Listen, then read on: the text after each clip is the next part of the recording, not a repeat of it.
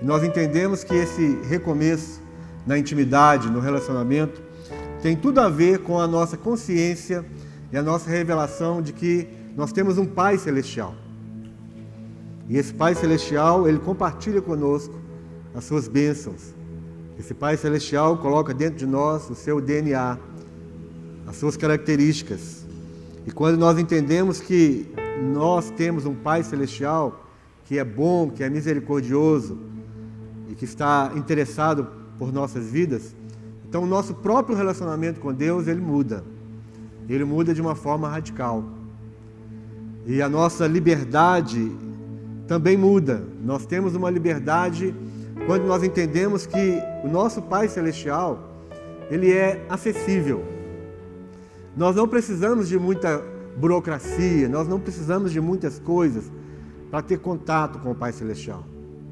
É só você ter a, a você lembrar de como você faz, qual é o seu relacionamento com seu pai, o seu pai biológico. Ainda que você tenha, por mais que você tenha dificuldades, e você foi ferido, e você foi decepcionado com seu pai biológico, ainda assim você tem uma, uma liberdade para conversar, né? você ainda tem uma liberdade. E o nosso Pai Celestial, Ele nos dá toda a liberdade. Nosso Pai Celestial, Ele está nos esperando a todo momento para que nós venhamos à Sua presença, para que nós vivamos na casa do Pai. Nós vimos que a casa do Pai representa o ambiente onde o Pai está. E Jesus, logo com 12 anos de idade, bem novinho, ele, ele já estava na casa do Pai. E ainda falou para, para José e Maria, ele disse: Vocês não sabiam que eu deveria estar na casa do meu pai? Então nós estamos aqui, é, simbolicamente, nós estamos na casa do Pai. Você está na casa do Pai. A casa do Pai é onde a presença do Pai está. E hoje à noite a presença do Pai está aqui neste lugar. Todas as vezes que nós nos reunimos, você já viu aquela família que todo domingo, aquela família muito grande, que todo domingo eh, os pais ainda estão vivos, e todo domingo os filhos vêm, os netos vêm e faz aquela macarronada na casa do pai. Vocês já participaram dessa macarronada alguma vez?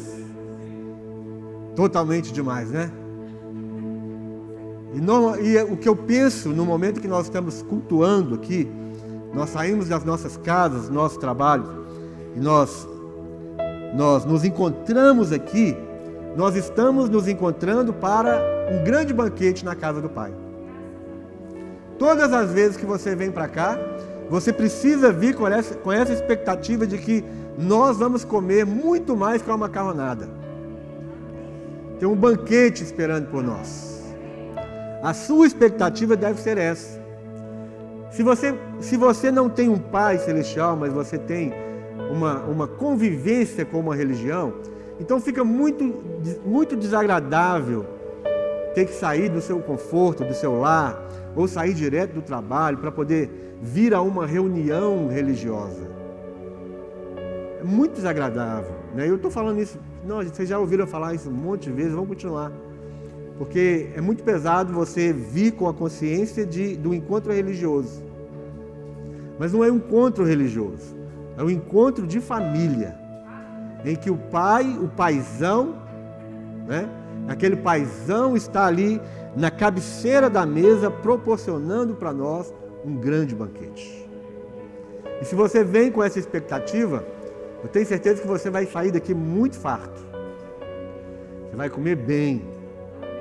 Você vai sair com a barriga cheia. Não vai, e não vai ter, não vai ter refluxo, não vai ter é, como é que chama? É, é, azia, má digestão, porque o, o banquete do Pai ele é bem temperado, ele é bem equilibrado. O banquete do Pai tem tudo aquilo que nós precisamos. E isso, irmãos, é, isso tudo estava em figura. Tudo que eu, que eu estou falando aqui estava em figura no Antigo Testamento. Por isso, a construção do tabernáculo, e logo depois da construção do tabernáculo, o templo, E nesse templo eles entendiam, eles sabiam que Deus habitava. A Shekinah de Deus, ela vinha e enchia aquele ambiente. Então, no Antigo Testamento, a presença de Deus era, era manifestada através do tabernáculo. Eles ansiavam pelo tabernáculo e depois o templo. Eles se deram na construção do tabernáculo e eles se deram também na construção do templo. Porque aquilo trazia para eles a presença do Altíssimo, a presença do Todo-Poderoso. E isso era de grande importância. Mas aconteceu que, por causa das coisas dos homens, e o título da nossa mensagem hoje, eu coloquei no post lá, é, é Minhas Coisas ou as Coisas de Deus? Os nossos irmãos ali da, do Antigo Testamento, por causa das suas coisas, por causa das coisas deles, eles começaram a deixar as coisas de Deus. Deus havia advertido a eles para não não cultuar outros deuses, não adorar outros deuses. E os deuses significam para nós hoje, principalmente hoje.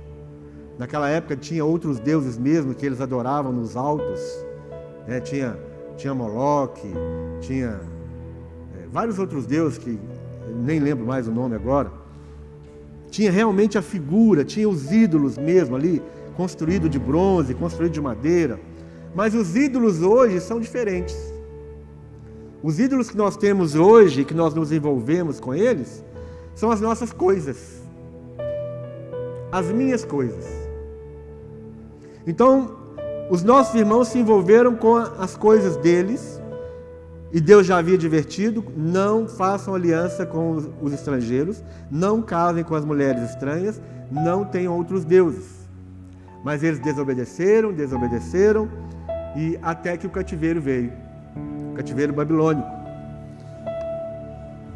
O povo foi dizimado, eles foram arrancados da sua terra e foram levados para a Babilônia. E lá eles ficaram 70 anos.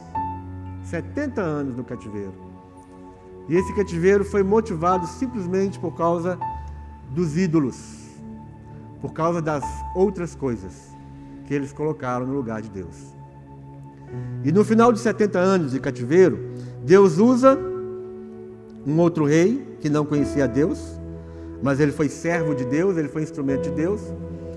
E eles derrotaram a Babilônia e eles é, permitiram que os judeus voltassem para a sua terra, voltassem para Jerusalém. Só que Jerusalém estava destruída, o templo estava completamente destruído. Eles ficaram 70 anos longe daquele lugar. Outros povos já haviam tomado lugar ali. Muitos outros povos estavam ali em Jerusalém. Então, quando Deus liberta aquele povo, uma libertação maravilhosa, uma, uma libertação forte, né? eles estavam cativos em Babilônia. Babilônia simboliza para nós hoje tudo aquilo que é o sistema do mundo onde Deus não é bem-vindo. Babilônia hoje para nós é qualquer ambiente, qualquer sistema, qualquer pessoa, qualquer instituição, qualquer circunstância onde Deus não é bem-vindo. Eles foram libertos de Babilônia. Eles foram livres daquele cativeiro horrível, pesado. Eles foram eles foram destituídos das suas terras, das suas posses. Eles foram, alguns deles perderam a sua própria identidade, seus nomes foram trocados. O seu Deus foi trocado. E Deus, com a sua infinita misericórdia, ele liberta o povo e eles voltam para Jerusalém para reconstruir o templo do Senhor. Lembrando que o templo era símbolo da presença de Deus. Então eles saem da escravidão e eles vão para um lugar onde eles teriam novamente a presença de Deus no meio deles, a presença de Deus no convívio diário deles. Novamente. E aí que vem o livro de Ageu, nesse contexto. Ageu foi um profeta que, que, que foi usado por Deus para que exortasse o povo, falando para que o povo se arrependesse e, e se envolvesse com a obra do Senhor, com a reconstrução da casa do Senhor. E quando, enquanto eu estiver falando, eu não quero que você, em nenhum momento, imagine que eu estou falando de uma reconstrução é, física, uma reconstrução natural de um templo. Olha para esse, olha esse lugar onde nós estamos, nós chamamos de templo. Dá uma olhada. Dá uma olhada assim. Pode olhar. Nós não precisamos de nenhum tipo de reconstrução neste lugar. Está tudo construído. Então nós não estamos falando de reconstruir, eu não estou te motivando nem te manipulando para nada em relação a reconstruir aqui. Nada disso. Não pense nisso. O que nós vamos falar é a reconstrução da vontade de Deus nas nossas vidas. O recomeço daquilo que é de Deus em nossas vidas. O ano de 2021 é o ano do recomeço. E recomeçar o quê? Nós falamos isso desde a passagem do ano, nós estamos falando recomeçar o quê? E nós, nós estamos exatamente no ponto em que nós precisamos entender o recomeço da nossa intimidade e do nosso relacionamento com o Pai. E agora, falando sobre o, o povo de Israel, nesse livro aqui do profeta Ageu, nós vamos entender como é que nós podemos é, trocar as nossas, viver as nossas coisas, deixando as coisas de Deus. E quais as consequências de viver as nossas coisas, de cuidar das nossas coisas, de, de dar prioridade para as nossas coisas e deixar aquilo que é a prioridade. Porque Jesus disse o seguinte: Ele disse: Buscai em primeiro lugar o reino de Deus. Então, qual é a prioridade do crente? A prioridade do, do crente é buscar o reino de Deus. Então, quando você repete exatamente o que está falando na Bíblia, e nós, nós eu, eu sou muito chato com isso, você tem que repetir o que está escrito. Então, Jesus falou assim: buscai em primeiro lugar o reino de Deus. Então, qual é a prioridade do crente? Não, buscar em primeiro lugar o reino de Deus, porque o reino de Deus está muito bem, obrigado. O reino de Deus ele está estabelecido e vai muito bem. Mas o que não está estabelecido em nossas vidas é a nossa busca pelo reino, em primeiro lugar. Não tem nada de errado com o reino de Deus. O que tem de errado é comigo. Porque a minha prioridade não é buscar o reino de Deus em primeiro lugar. Então, Jesus ele estabeleceu isso.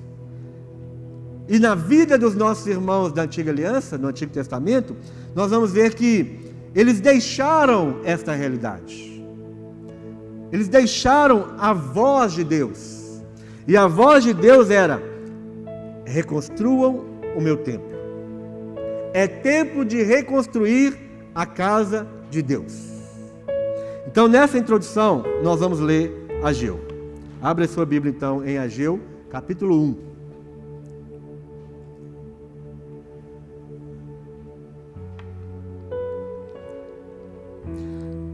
Então, voltando a falar aqui, eu sou chato no seguinte sentido: fale o que a Bíblia fala. Se, se você falar o que a Bíblia fala, você não erra. Se você lê um verso e você fala o que o verso fala, não tem perigo de fazer heresia, nada disso. Você fala o que a palavra fala. Então, crie o hábito de, quando você lê e alguma pergunta vem para você, você repete aquilo que você leu, que está escrito. Foi o erro de Eva. Deus falou, Deus falou para eles: vocês, vocês não vão comer a árvore do conhecimento do bem e do mal. Aí Satanás veio e falou assim: Foi assim que Deus disse? Aí o que, que a Eva respondeu? Deus falou que nós não podemos comer da, da, da árvore do conhecimento do bem e do mal que está no meio do jardim. Ela errou por quê? Porque ela não repetiu aquilo que Deus falou. Então nós precisamos criar esse hábito de ler e repetir aquilo que você leu, daquilo que nós lemos. Porque a, você fazendo isso, a palavra de Deus vai sendo impregnada no seu coração. Isso é um cuidado que eu tenho e que eu quero que vocês tenham a partir de hoje também. Então vamos lá. No primeiro dia do sexto mês, eu estou lendo da NVI. No primeiro dia do sexto mês, então se você não tem NVI, quiser acompanhar aqui na tela. No primeiro dia do sexto mês, do segundo ano do reinado de Dario, a palavra do Senhor veio por meio do profeta Ageu ao governador de Judá, Zorobabel, filho de Saaltiel e ao sumo sacerdote Josué, filho de Jeozadak, dizendo: Assim diz o Senhor dos Exércitos: Este povo afirma: Ainda não chegou o tempo de reconstruir a casa do Senhor. Por isso a palavra do Senhor veio novamente por meio do profeta Ageu. Acaso é tempo de vocês morarem em casas de fino acabamento, enquanto a minha casa continua destruída? Agora, assim diz o Senhor dos Exércitos: Vejam aonde os seus caminhos os levaram. Vocês têm plantado muito e colhido pouco. Vocês comem, mas não se fartam. Bebem, mas não se satisfazem. Vestem-se, mas não se aquecem. Aquele que recebe salário, recebe-o para colocá-lo numa bolsa furada. Assim diz o Senhor dos Exércitos: Vejam aonde os seus caminhos os levaram. Subam o monte para trazer madeira. Construam um templo para que eu me alegre e nele seja glorificado, diz o Senhor. Vocês esperavam muito, mas para surpresa de vocês, acabou sendo pouco. E o que vocês trouxeram para casa eu dissipei com um sopro. E por que fiz isso? Pergunta o Senhor dos Exércitos. Por causa do meu templo, que ainda está destruído, enquanto cada um de vocês se ocupa com a sua própria casa. Por isso, por causa de vocês, o céu reteu o orvalho e a terra deixou de dar o seu fruto. Provoquei uma seca nos campos e nos montes, que atingiu o trigo, o vinho, o azeite e tudo mais que a terra produz e também os homens e o gado. O trabalho das mãos de vocês foi prejudicado. Zorobabel, filho de Sealtiel, sumo sacerdote Josué, filho de Jeozadak, e todo o restante do povo obedeceram à voz do Senhor, o seu Deus, por causa das palavras do profeta Ageu, a quem o Senhor, o seu Deus, enviara. E o povo temeu ao Senhor. Então Ageu, o mensageiro do Senhor, trouxe essa mensagem do Senhor para o povo. Eu estou com vocês, diz o Senhor. Então nós vamos parar por aqui. Então, o que está acontecendo é: o povo tinha acabado de ser livre de um cativeiro de 70 anos. O povo havia sido tirado da sua terra, as suas famílias estavam destruídas, seus nomes foram mudados, tanta coisa mudou na vida deles no cativeiro. E agora Deus liberta, Deus envia de novo para a, terra natal deles, mas chegando naquela terra, eles encontram outras pessoas já morando ali naquele lugar, e por isso teve muita resistência na reconstrução. E, e aí eles, eles são tomados, nesse momento, eles são tomados pelo um, um, um desânimo um desânimo e um desprezo. Eles, eles não deram atenção à voz de Deus. Deus havia dito: chegou a hora de vocês reconstruírem a minha casa. E aqui está falando que o povo, unanimemente, todos eles, aqui no verso 2: Assim fala o Senhor dos Exércitos: Este povo diz não veio ainda o tempo, o tempo em que a casa do Senhor deve ser edificada.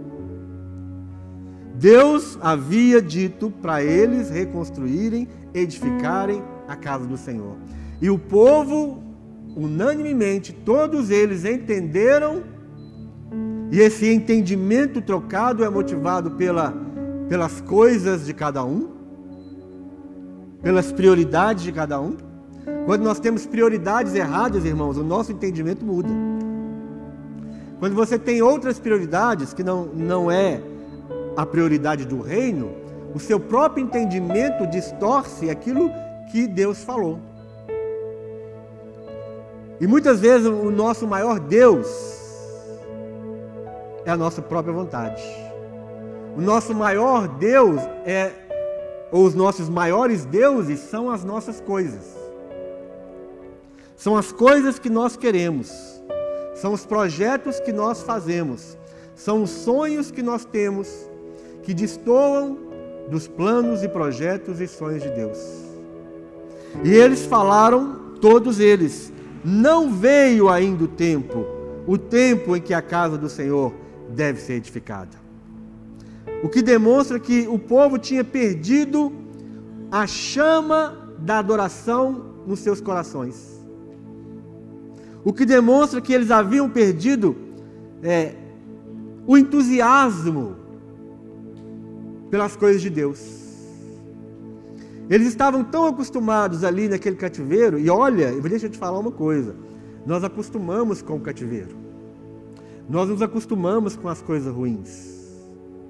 O ser humano tem uma facilidade muito grande de se adaptar a qualquer ambiente. E se você fica muito tempo num ambiente onde Deus, é, onde Deus não é bem-vindo, você acaba se acostumando com isso. Aquelas coisas erradas já não fazem mais efeito na sua cabeça. Aqueles, aqueles palavrões para você, tanto faz. Aquele, aquela pessoa te convidando para prostituição, ou te convidando para uma bebida alcoólica, ou te convidando para usar uma droga, aquele ambiente já vai cauterizando o seu coração e para você tanto faz. Você consegue conviver num lugar assim. Então, o seu entendimento ele começa a ser mudado. Deus fala uma coisa e você entende outra. Por causa das prioridades erradas, por causa das coisas de cada um deles, eles estavam falando o contrário daquilo que Deus falou. Por causa da conveniência de cada um, eles entenderam que ainda não era o tempo de edificar a casa do Senhor. Vocês estão entendendo o que eu estou dizendo? E muitas vezes essa nossa conveniência muda a, voz, a palavra de Deus. Não muda o que Deus falou, mas muda o que chegou nos seus ouvidos, no seu coração. Conveniência. Buscando as nossas coisas ao invés de buscar as coisas do Senhor. Então, para eles, não era importante mais a reconstrução da casa do Senhor. Não era mais importante cuidar das coisas do Senhor. O chamado de Deus não era tão importante assim. Reconstruir, quando eu digo reconstrução da casa do Senhor, lembra que eu não estou falando de nada disso aqui natural, mas estou falando da, do, da habitação de Deus que é você. Reconstruir a habitação de Deus, reconstruir a casa de Deus que é você. Essa habitação foi destruída, ela foi desfigurada pelo tempo que você viveu no cativeiro. Pelo tempo em que você adora outros deuses, pelo tempo em que você faz a sua própria vontade e que você coloca as suas coisas em primeiro lugar. O desejo de Deus era novamente trazer o povo para a sua presença. E para trazer o povo à presença de Deus, para que o povo experimentasse do amor de Deus, das bênçãos de Deus, era necessário reconstruir o templo. Então o que Deus estava convocando aquele povo era: eu quero estar no meio de vocês. Eu quero dar a vocês novamente a alegria. Eu quero dar a vocês novamente a proteção. Eu quero dar a vocês novamente as bênçãos. Mas para isso vocês precisam reconstruir a minha casa. E por causa das coisas deles, eles não entenderam isso.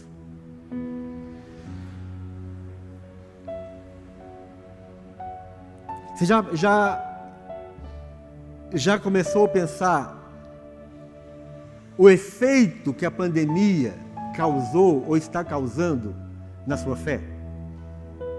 Você já parou para pensar que essas paralisações que às vezes nós ficamos com a igreja fechada e você tem que ficar aí assistindo em casa, você já prestou atenção no efeito disso na sua vida espiritual? Será que você já está acostumado você nem está interessado mais em voltar à normalidade? Principalmente em relação ao culto, às células? Você que tem, que tem um, um ministério aqui na igreja, vamos dizer assim, especificamente, o Ministério de Crianças que está quase que totalmente parado há muito tempo, não é? Você que tem um ministério, você que trabalha nesse chamado do Ministério das Crianças, será que você se acostumou com isso? E para você, se não voltar, tá bom demais? Porque nesse tempo você começou a construir a sua casa. Você começou a adornar a sua própria casa. Você co começou a fazer, a cumprir os seus próprios desejos. E aí nós passamos para o ponto 2. O primeiro ponto é: cuidado com as suas prioridades. Porque as suas prioridades podem te levar a falar o contrário daquilo que Deus fala. Cuidado com as suas prioridades, porque as suas prioridades, cuidar das suas coisas como prioridade, pode fazer você falar o contrário daquilo que Deus fala. E o segundo ponto é: cuidado com o seu conforto, porque este conforto pode não ser dado por Deus. Já pensou nisso? verso 3 e 4. Veio, pois, a palavra do Senhor por intermédio do profeta Ageu, dizendo: Acaso é tempo de habitardes vós em casas, e eu quero ler, estou lendo de outra tradução, mas em casas, é, da NVI qualquer? Das casas de fino acabamento, que eu mudei aqui a tradução. Acaso é tempo de habitardes vós em casas de fino acabamento, enquanto esta casa permanece em ruínas? O povo, ele, por causa das suas coisas, eles deixaram, eles entenderam que não era tempo de reconstruir a casa do Senhor, e eles estavam fazendo aquilo que eles achavam que eles deveriam fazer. E aqui especificamente fala que eles estavam envolvidos com a reconstrução ou com a construção das suas casas, e as suas casas eram casas finas, de acabamento de luxo. Não estou falando de, de casa, gente, não estou falando de construção material, entendam isso. Eles estavam, eles estavam procurando para eles um conforto. E muitos deles realmente construíram e eles estavam vivendo em casas luxuosas. Eles estavam é, aparentemente usufruindo do melhor. Grande conforto, grande beleza. Até mesmo uma aparência de prosperidade. Mas a casa do Senhor, o chamado do Senhor, o ministério do Senhor, aquilo que Deus colocou na sua vida, está por ser construído ainda. Você corre atrás disso, daquilo e daquilo outro. E, e muitas vezes aquilo pode te dar uma aparência de conforto. Quantas pessoas, quando, enquanto está essa pandemia, elas chegaram à conclusão mesmo. Eles chegaram à seguinte conclusão: é tão bom ficar em casa. Ah, se eu pudesse, eu não saía mais de casa. É tão bom assistir o culto de casa. Isso é um engano, isso é um conforto aparente falso, mentiroso, enganoso. E aí ele vai construindo em torno de si mesmo um conforto. Ai que paz, eu estou tanta paz, eu tenho tanta paz. Muitas vezes nós a pessoa chega para nós e fala assim: Pastor, ora, ora para mim que eu preciso arrumar um emprego. E a gente ora, e a gente ora, ele arruma um emprego. E aquele emprego faz o quê? Te afasta ele dos propósitos de Deus. Aí ele não tem tempo mais de ir para a célula, ele não tem tempo mais de vir para a igreja, ele não tem tempo mais nem de fazer a sua hora silenciosa. Mas aparentemente, não, mas Deus abriu a porta, eu ganhei aquele, eu consegui aquele emprego, e agora eu estou com um ótimo salário, salário abençoado, e com esse salário abençoado, ele fala, eu tenho que gastar esse dinheiro. Então eu vou para os melhores restaurantes, eu vou para uma pousada no fim de semana, e aí ele vai só trocando as suas coisas, colocando as, as suas coisas no lugar das coisas de Deus. Alguns chegam para nós, pastor, ora que eu tô, estou precisando namorar, eu estou querendo uma namorada, ora por mim, pastor, e a gente ora. Aí ele arruma a namorada e a namorada tira ele da vontade de Deus. Ou, ou o namorado tira ela da vontade de Deus. Meu irmão, você está sumido. Ah, é, meu irmão, pastor, estou sem tempo, né? Minha namorada mora longe, era é de outra igreja. Quando é de outra igreja, ainda tá bom demais. Que o pior é quando não é de outra igreja. O pior é quando não é de igreja nenhuma. E aí tem o julgo desigual. Então tem hora que dá vontade de orar, mas não, meu irmão. Tem hora que dá vontade de orar, não. Eu falo, vem, ora para mim, pastor. Não, não oro, não. É? Porque a gente vai fortalecendo o nosso conforto nós vamos fazendo as nossas coisas, vamos fazendo as nossas coisas e deixando as coisas de Deus. E quando eu digo coisas de Deus, não é o serviço de Deus na igreja também, mas principalmente as coisas de Deus no seu coração. A, a, a, o templo, meu irmão, sabe quanto tempo eles demoraram para começar, para resolver o problema da, da, da reconstrução do templo? Eles ficaram cozinhando isso. Eles ficaram construindo as suas casas, fazendo as suas próprias vontades, entendendo que não era tempo, 17 anos. 17 anos para receber a palavra e a exortação do profeta, para tomar posição e reconstruir de novo o templo. Quanto tempo nós vamos gastar com as nossas coisas, deixar as coisas de Deus de lado? E eu te digo, quanto mais tempo você vive nesse aparente conforto, mais difícil vai ficar para você entender que aquele conforto ele é falso. Aquela sensação que você tem, quantas pessoas afastam da casa de Deus e, e aí alguns encontram com ela na rua e ela fala assim: Não, mas eu estou bem demais, eu nunca tive tão bem.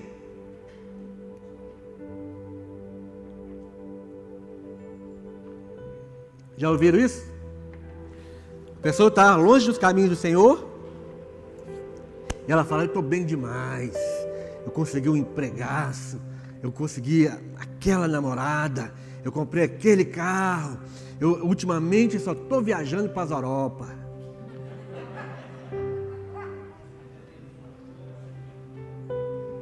E ele acha que ele está com a bola toda. É o engano. Terceiro, faça um julgamento dos seus caminhos, das suas atitudes e dos seus pensamentos, confrontando com a palavra de Deus. Verso 5 fala assim: Ora, pois, assim diz o Senhor dos Exércitos: considerai o vosso passado. Na, na NVI fala: Assim diz o Senhor dos Exércitos: Vejam aonde os seus caminhos, seus caminhos os levaram. Não é isso? Está escrito? Põe de novo na NVI, por favor. Agora assim diz o Senhor dos Exércitos: Vejam aonde os seus caminhos os levaram. Então você precisa fazer um julgamento dos, dos seus caminhos, das suas atitudes e dos seus pensamentos diante da palavra de Deus, a palavra de Deus é um espelho. Então pega a palavra de Deus como espelho, olha para ela e começa a julgar os seus pensamentos, começa a julgar as suas atitudes, começa a julgar os seus caminhos.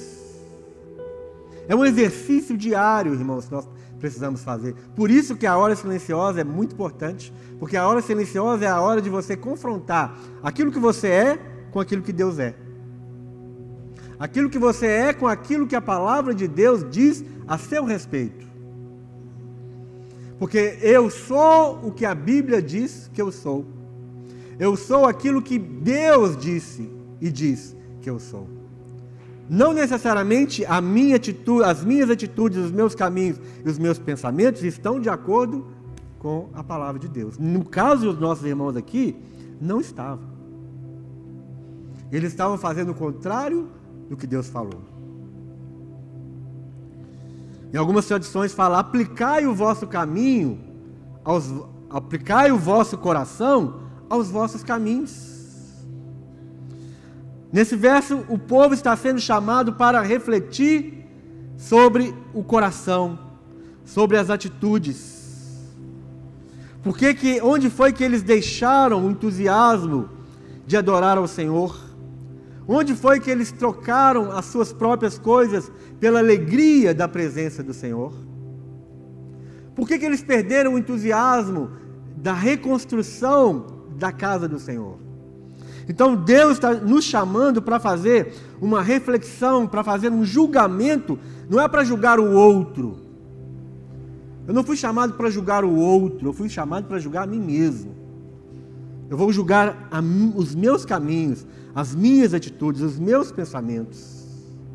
Então, quando nós fazemos isso, quando nós julgamos os nossos caminhos pela palavra de Deus, com certeza nós vamos descobrir onde foi que nós caímos onde foi que nós erramos.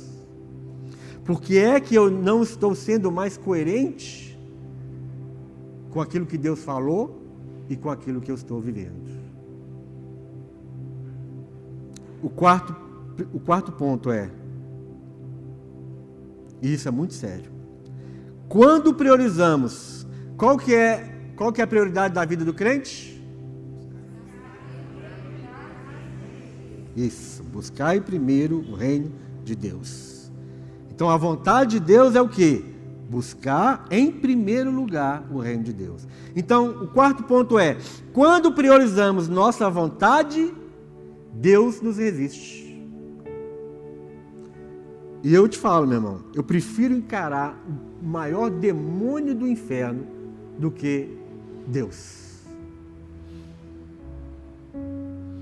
Eu prefiro re receber uma resistência de demônios do que receber a resistência de Deus. Porque Deus é Deus. O demônio você vai lutando ali e ele vai sair. Mas a resistência de Deus, meu irmão, só vence com arrependimento verdadeiro. Muitas vezes Deus está nos resistindo. Olha o verso 6. Tende semeado muito e recolhido pouco. Comeis, mas não chega para fartar-vos. Fartar Bebeis, mas não dá para saciar-vos. Vestivos, mas ninguém se aquece. E o que recebe salário, recebe para pô-lo num saquetel furado. O verso 9 diz assim: Esperastes o muito, e eis que veio a ser pouco. E esse pouco, quando trouxestes para casa, eu, eu, com um assopro, o dissipei. Por quê? Diz o Senhor dos Exércitos: Por causa da minha casa, que permanece em ruína, enquanto que a casa de cada um de vocês está sendo ao passo que cada um de vós corre por causa da sua própria casa. Então a resistência veio de Deus. Eles estavam vivendo uma falsa aparência de que tudo estava dando certo. Nós estamos semeando e estamos colhendo. Mas eles não estavam vendo que eles, não estavam, eles estavam colhendo pouco. Eles estavam comendo, mas eles não estavam percebendo que a comida não estava satisfazendo. Eles estavam vestindo, mas a, a, a roupa não estava aquecendo. Ou seja, eles estavam trabalhando em vão. Era uma, uma falsa sensação de prosperidade, uma falsa sensação de sustento, de provisão. Mas na realidade eles estavam eles estavam diante da resistência de Deus. Ao verso verso 10. Na NVI. Por isso, por causa de vocês, o céu reteu o orvalho e a terra deixou de dar o seu fruto. Verso 11: Provoquei uma seca nos campos e nos montes. Quem provocou? Deus. Quem está resistindo aqui? Deus. Provoquei uma seca nos campos e nos montes, que atingiu o trigo, o vinho, o azeite e tudo mais que a terra produz. E também os homens e o gado. O trabalho das mãos de vocês foi prejudicado. E eles estavam construindo as suas casas luxuosas. Engano.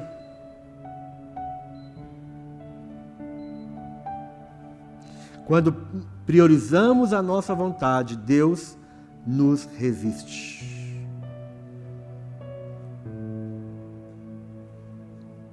Quinto ponto. Siga a voz de Deus e não as suas certezas e desejos. A maior certeza que eles tinham ali era o quê? Que não era o tempo de reconstruir a casa do Senhor. Era uma certeza no coração deles. Se não fosse uma certeza, eles não teriam feito o que eles fizeram. Eles tinham certeza de que não era a vontade de Deus. Eles tinham certeza de que era a vontade de Deus reconstruir as suas casas e colocar as suas casas luxuosas. Na realidade, não era a vontade de Deus, na realidade era o desejo de cada um deles.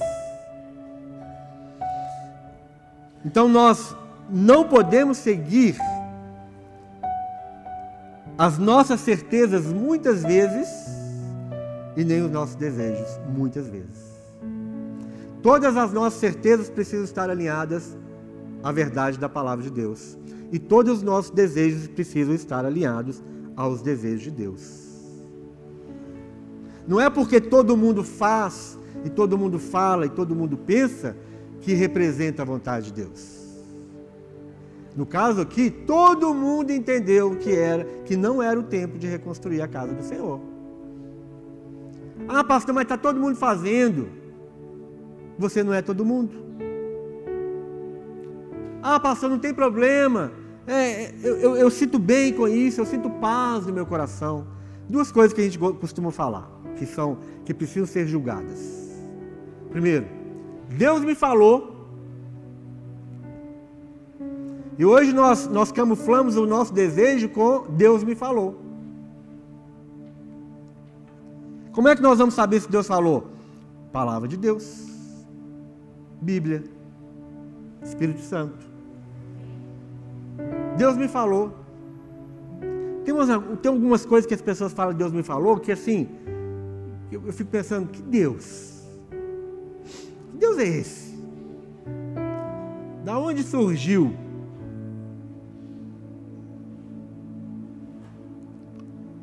Ah, pastor, mas eu, eu estou coberto pelo vínculo da paz, eu tenho a paz no meu coração no que eu vou fazer. É o seu desejo. Está alinhado com a palavra de Deus? Siga a voz de Deus, não as suas certezas e os seus desejos. Você quer fazer a coisa certa, meu irmão? Então, coloque, coloque o seu desejo e a sua certeza em julgamento pela multidão dos conselheiros. É o que a Bíblia nos ensina a fazer. Se você tem que tomar uma decisão, comprar uma coisa, vender uma coisa, e aí tem gente que fala que acha que isso é muito radical. O pastor está fazendo o papel do Espírito Santo na igreja. O pastor está querendo dominar e controlar os membros. Meu irmão, eu eu vou para a multidão de conselheiros. Eu não quero errar. Vá para a multidão dos conselheiros e pergunte: Olha, eu estou tendo essa certeza. Eu quero saber se é verdade. Eu tenho essa paz no meu coração para fazer tal coisa. Vamos ver se, essa, se é, a paz é de Deus ou é o seu desejo.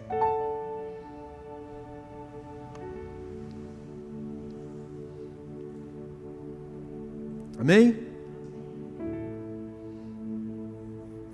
Porque, igual eu falei no começo, todas as vezes que você está preocupado com as suas coisas,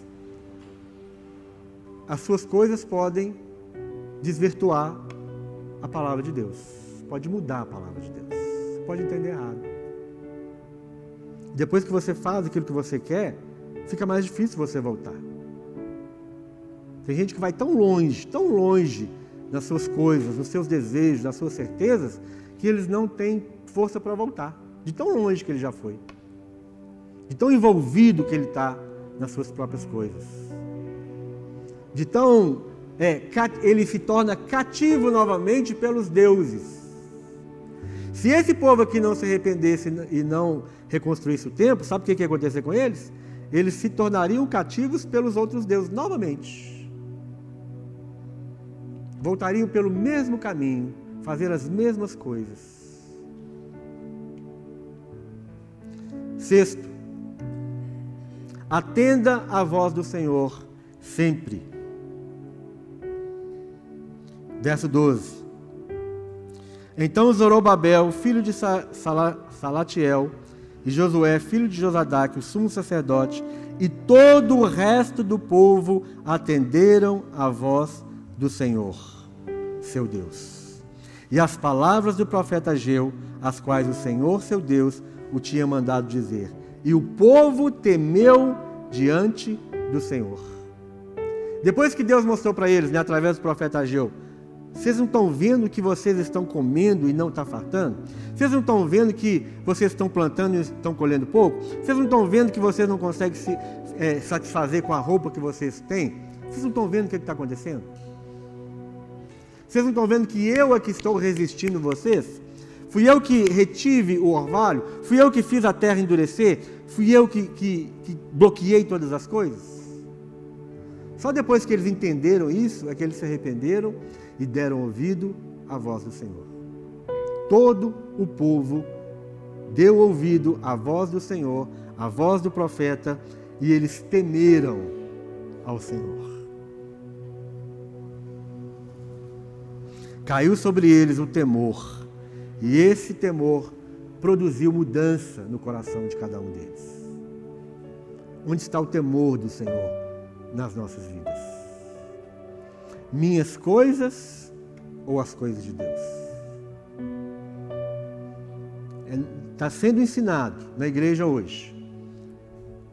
Você tem que ter os seus planos, os seus projetos e os seus sonhos. E quando você tiver os seus planos, os seus projetos e os seus sonhos, apresenta para que Deus dê o carimbo.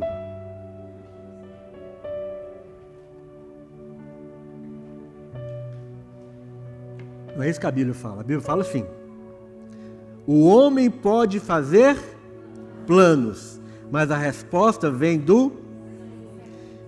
Então é melhor a gente perguntar para o Senhor: Senhor, qual é o seu plano?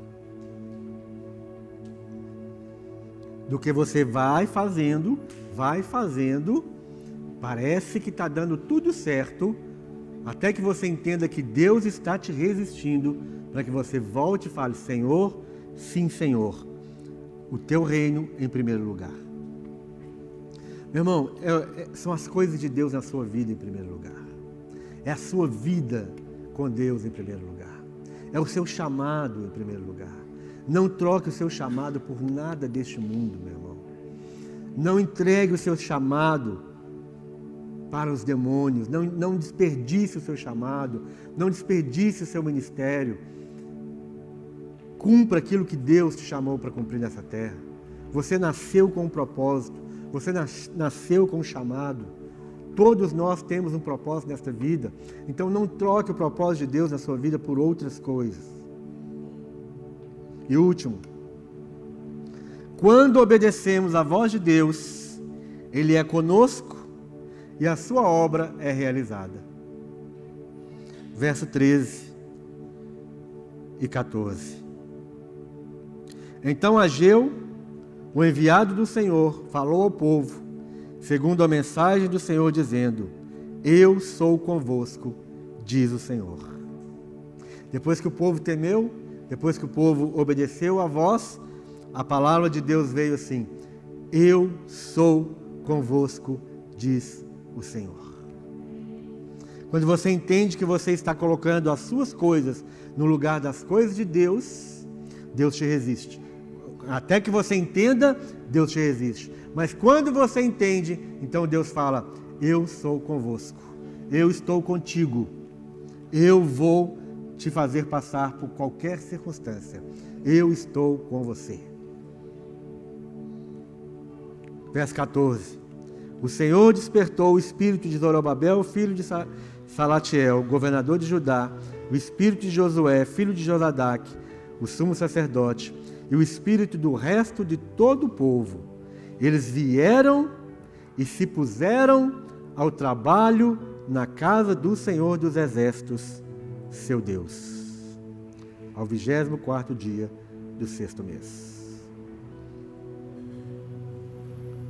Quando eles obedeceram à voz do Senhor, o Espírito de Deus faz com que eles recomecem. Eles comecem, eles voltam a produzir, produzir segundo a força do Espírito, segundo a vontade do Espírito. E eles se colocaram à disposição e eles voltaram à obra. E eles reconheceram que aquela obra tinha um objetivo: Deus viver no meio deles. A vontade de Deus ser realizada no meio daquela nação, no meio daquele povo. Então, quando você obedece, meu irmão, quando você se arrepende e obedece, Deus é contigo. O Espírito Santo de Deus te capacita. O Espírito Santo de Deus, ele, ele traz aquele renovo, ele traz aquela força, ele traz aquele vigor, ele traz novamente a alegria de viver na presença de Deus. A alegria de você sair da sua casa e ir para a célula. A alegria de você sair da sua casa e vir para a reunião, encontrar com outros irmãos. O que você quer é reconstruir a sua vida em Deus. O que nós queremos é reconstruir a vida uns dos outros na vontade de Deus. Não é a minha casa, não é as minhas coisas, não é o meu negócio, não é a minha vontade, mas é a vontade de Deus. É voltar novamente aos propósitos de Deus para as nossas vidas. Essa pandemia, ela esfriou muitas, muitos corações, ela endureceu muitos corações, ela trouxe para nós uma nova realidade, que é a realidade de cuidar de nós mesmos, dentro da nossa casa, das nossas coisas.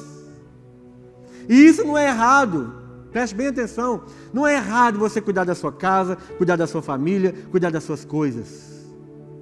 Mas você precisa colocar a sua casa, a sua família e as suas coisas dentro da vontade de Deus. Leva os seus filhos para a vontade de Deus. Leva a sua família para a vontade de Deus. Leva o seu negócio para dentro da vontade de Deus. Se coloque dentro da vontade de Deus. Mas para, saia desse engano. É um grande engano. Ah, mas está todo mundo fazendo. Ah, está todo mundo dentro de casa, está todo mundo cuidando de. Não, meu irmão, nós não somos todo mundo. Nós somos filhos de Deus. O louvor pode subir. Nós temos um propósito de vida. Não se esfrie, não se deixe ser enganado, não se deixe esfriar nesse engano de que não é tempo de reconstruir a casa de Deus. O que é que precisa ser reconstruído na sua casa? Falo para os irmãos de casa. O que é que, vai, que está por reconstruir na sua casa? Na sua vida? Que, que precisa ser reconstruído em nós, irmãos? Ah, não é, não é tempo de reconstruir a casa do Senhor. Ah, não é tempo de, de pensar em ministério. Ah, não é tempo de pensar em chamado. Ah, não é tempo de pensar nisso, na, naquilo que Deus já colocou no meu coração. Que o Espírito Santo possa alcançar você. Que ele possa te mostrar que é tempo sim. É tempo sim de reconstruir a casa do Senhor. A vontade de Deus, a voz de Deus para nós, para cada um de nós é é tempo sim de reconstruir a casa de Deus. E essa casa de Deus, ela tem um significado para você, muito específico. Ela sabe, você sabe exatamente o que significa reconstruir a casa de Deus. O Espírito Santo, ele fala, ele comunica com você hoje, agora, neste momento, você que está em casa. O Espírito Santo está comunicando para você o que significa para você reconstruir a casa de Deus. Nós vamos cantar. Eu não sei nem qual é a canção, mas que sirva para você como uma oração. E se você, de livre e espontânea vontade, entende que você está pensando o contrário de Deus, não é tempo de reconstruir a casa do Senhor, e por isso você está envolvido com as suas coisas, você está apático, você está paralisado. Se você reconhece isso na sua vida, quando a gente estiver cantando, você sai do seu lugar e vem para a gente te ajudar em oração.